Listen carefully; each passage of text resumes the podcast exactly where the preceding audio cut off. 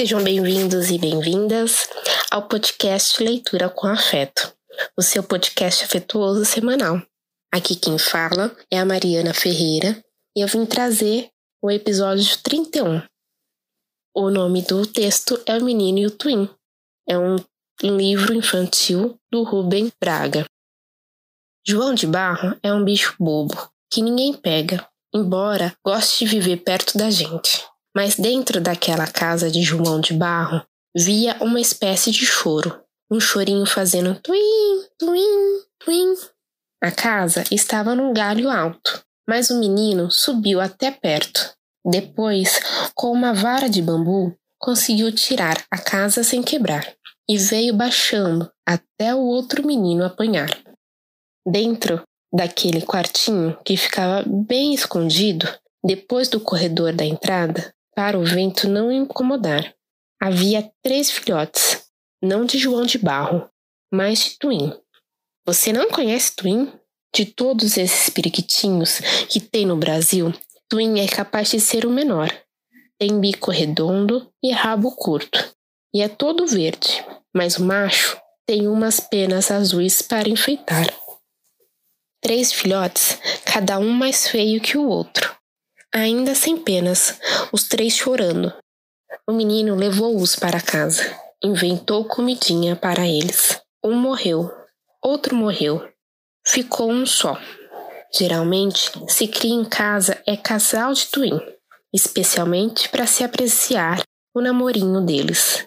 Aquele twin macho foi criado sozinho e, como se diz na roça, criado no dedo. Passava o dia solto, voando em volta da casa, comendo sementinhas. Se aparecesse uma visita, fazia aquela demonstração. Era o menino chegar na varanda, na varanda e gritar para o avoeiro: Twin, twin, twin. Às vezes demorava, então a visita achava que aquilo era brincadeira de menino. De repente surgia a ave, vinha certinho pousar no dedo do garoto. Mas o pai disse: Menino, você está criando com muito amor esse bicho. Quero avisar: Twin é acostumado a viver em bando. Esse bichinho se acostuma assim toda tarde, vem procurar uma gaiola para dormir. Mas no dia em que passar pela fazenda um bando de twins, adeus. Ou você prende o twin, ou ele vai embora. Embora com os outros.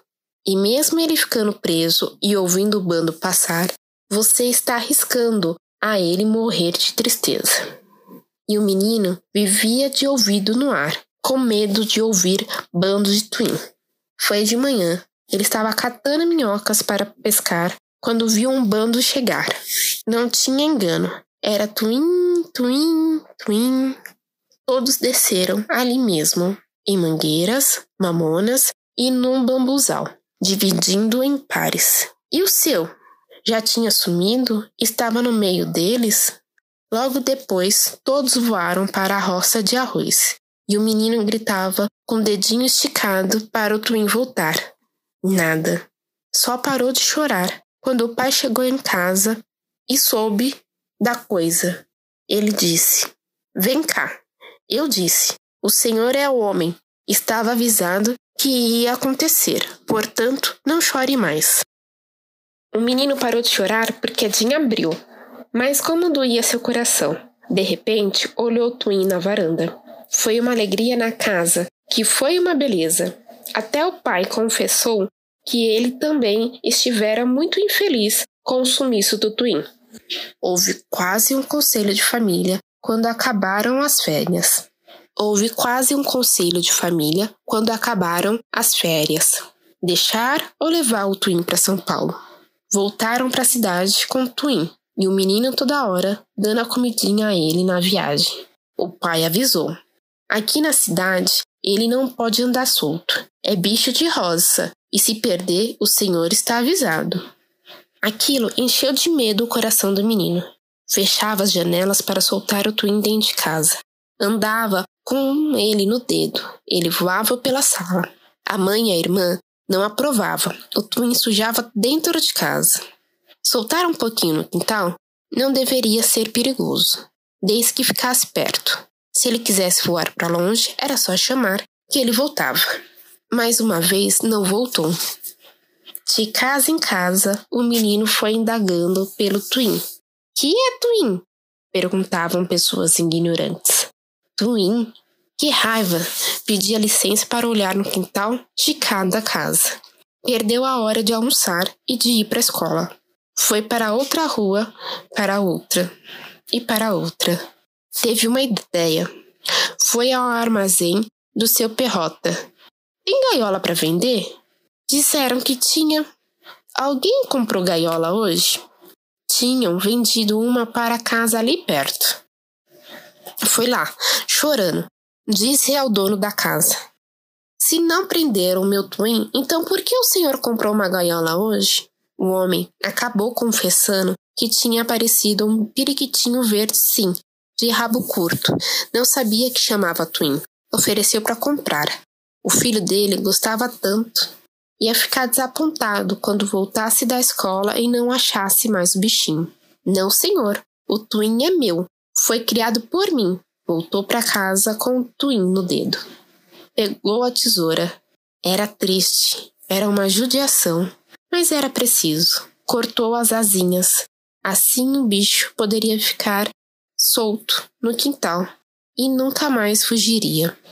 Depois foi lá dentro fazer uma coisa que estava precisando fazer. E quando voltou para dar comida ao Twin, viu só algumas penas verdes e a mancha de sangue no cimento. Subiu no caixote para olhar por cima do muro. E ainda viu o vulto de um galo ruivo que sumia. Acabou a história do Twin. É, é uma história triste, né? Porque a gente não espera que o Twin vai, vai morrer. Mas aquele lugar não era o lugar dele, né? Ele precisava estar junto com os pássaros, né? Em liberdade. A gente tem um pouco disso Às vezes a gente é advertido por alguém, as pessoas tentam avisar que não vai dar certo, né? Que aquela situação não vai acabar bem e a gente não não, não dá ouvidos, a gente tenta é, fazer com que dê certo de qualquer maneira. Mas não é para ser, né? É, cada, cada coisa tem o seu lugar e seu momento.